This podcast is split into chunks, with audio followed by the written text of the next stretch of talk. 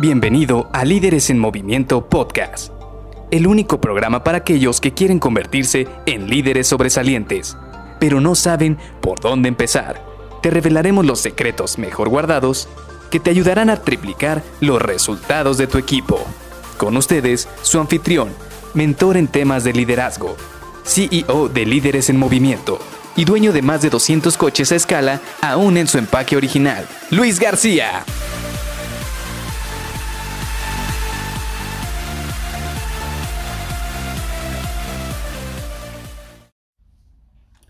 Si quiero vender 120 mil dólares, ¿qué será mejor?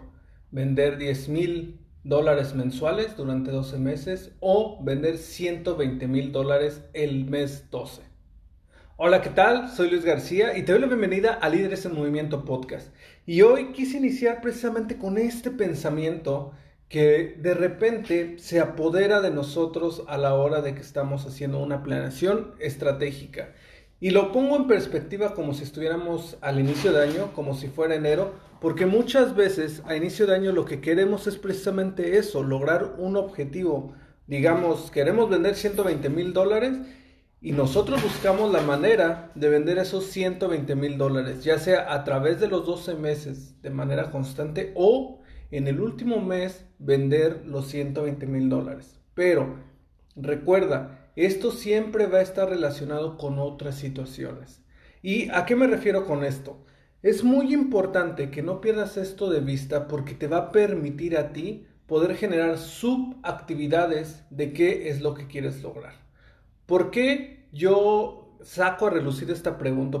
¿O por qué quiero que platiquemos de esto? Porque a mí se me hace muchísimo más cómodo, más transparente e incluso menos estresante buscar el tratar de vender 10 mil dólares durante 12 meses. ¿Por qué? Porque muchas veces, y lo hemos visto, y está por ahí incluso una historia, de aquel vendedor que durante toda su vida siempre ha vendido, por ejemplo, 100 mil pesos mensuales. Siempre. Digamos que es un vendedor de coches y siempre ha, siempre ha tenido una comisión de 100 mil pesos mensuales. O 10 mil dólares americanos, por ejemplo, digamos. 10 mil dólares americanos. Y de repente llega el mes de marzo y supongamos que tuvo una venta en la cual tuvo una comisión de 9 mil dólares mensuales.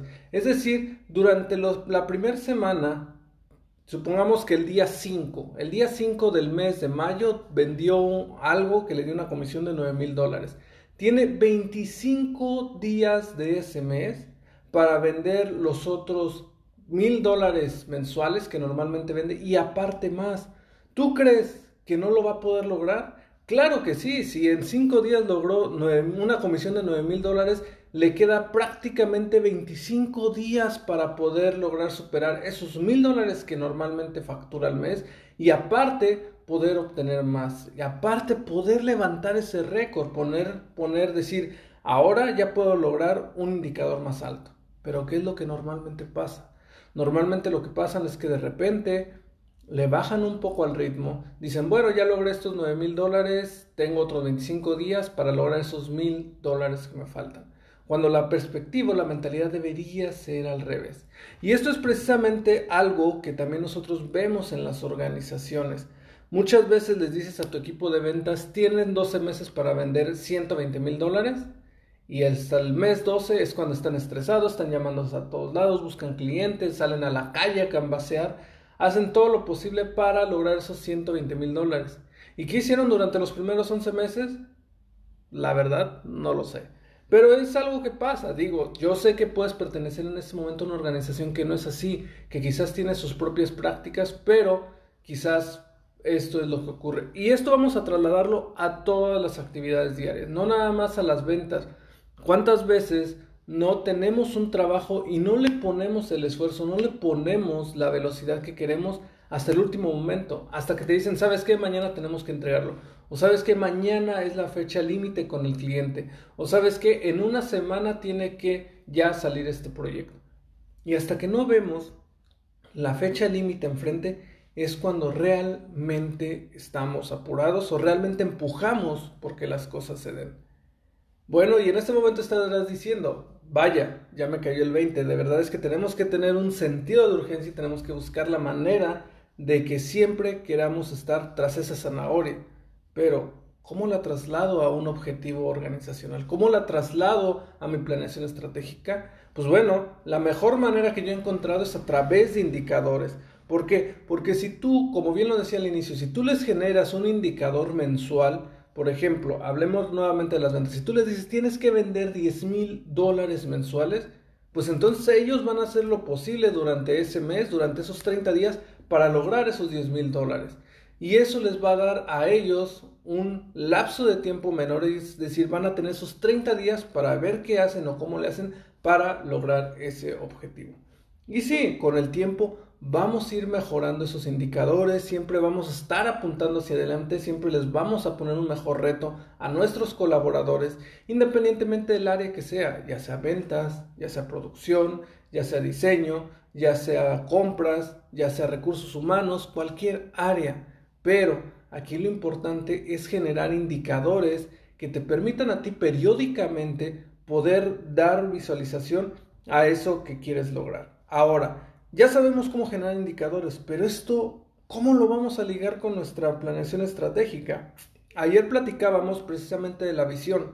Tú ya tienes una visión de qué es lo que quieres lograr. Supongamos, quieres aumentar el profit de tu organización un 3% durante el 2021 en los siguientes 3 o 4 meses.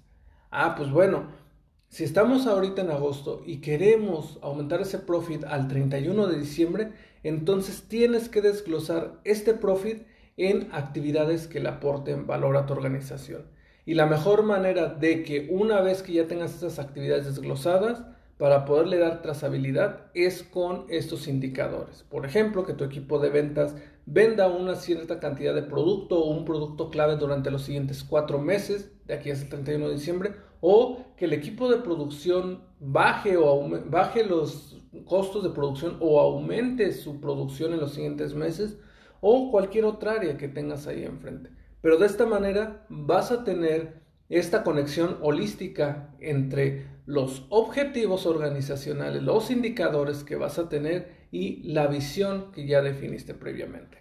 Así que te dejo esto para que lo empieces a trabajar, lo empieces a internalizar y lo apliques en tu planeación estratégica. Y el día de mañana vamos a hablar un poquito más de los recursos que tenemos que tener para poder lograr estos objetivos. Así que te veo el día de mañana. Bye bye.